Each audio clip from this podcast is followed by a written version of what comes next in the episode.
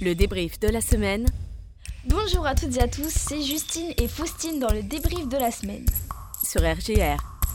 Six aéroports régionaux ont été évacués après des menaces euh, d'attentats. Le Louvre et le château de Versailles ont dû être évacués suite à des menaces. Les menaces terroristes, on en parle de plus en plus en ce moment, surtout dans les établissements scolaires. Tu l'as sans doute vécu, les fouilles de sacs ou vérification de cartes d'élèves à l'entrée de l'école, du lycée. Une vigilance accrue pour éviter un nouveau drame après l'assassinat d'un enseignant à Arras la semaine dernière. Rien qu'à Reims, plusieurs sites comme la mairie ou les studios de France 3 ont déjà reçu des menaces. Désormais, même dans les loteries, les actions écologiques sont d'actualité. C'est bon Et oui, des jeux à gratter Mission Nature sont là pour sensibiliser à la protection de l'environnement et ils sont en vente dans vos bureaux de tabac. Le ticket est au prix de 3 euros et 43 centimes seront versés à l'Office français de la biodiversité. Le gouvernement espère vendre au moins 14 millions de ces tickets pour remettre 6 millions d'euros à la structure.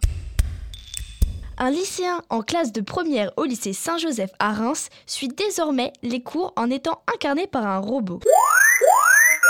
Gravement malade depuis l'année scolaire passée, ce robot, attribué par l'APAD, accompagnement pédagogique à domicile à l'hôpital ou à l'école, grâce à la 4G, ce lycéen est connecté aux leçons. En ce mois d'octobre rose, Émilie Fascini a ouvert sa boutique Le Boudoir des Amazones, rue Camille Lenoir à Reims. Cette boutique est en partie dédiée aux personnes touchées par un cancer. Je connaissais pas très bien euh, la chimiothérapie en fait, j'avais aucune idée de, de, ce que c'était. Évidemment, ça commence par euh, les cheveux. On perd aussi euh, ses cils, ses sourcils. Donc là, on se sent complètement amputé de, de sa féminité. Vous y trouverez par exemple des prothèses mammaires et des prothèses capillaires.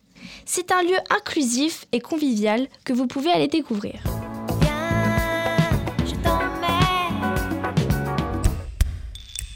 Dans l'Aisne, le château de Villers-Contré devient la cité internationale de la langue française après sa restauration. Ceci est ma maison que vous voyez derrière là.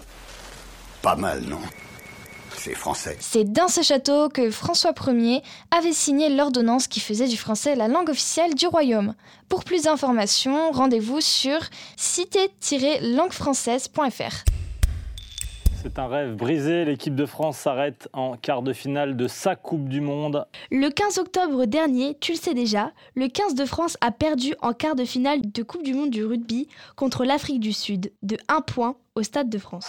Non Mais pour vous redonner le sourire, les Bleus du football ont gagné 2-1 contre les Pays-Bas la semaine dernière à Amsterdam. Il est lancé, il va pouvoir enrouler oh pouvoir enrouler évidemment Le doublé pour Kylian Mbappé Cette victoire leur permet d'être qualifiés pour l'Euro 2024 qui se jouera en Allemagne.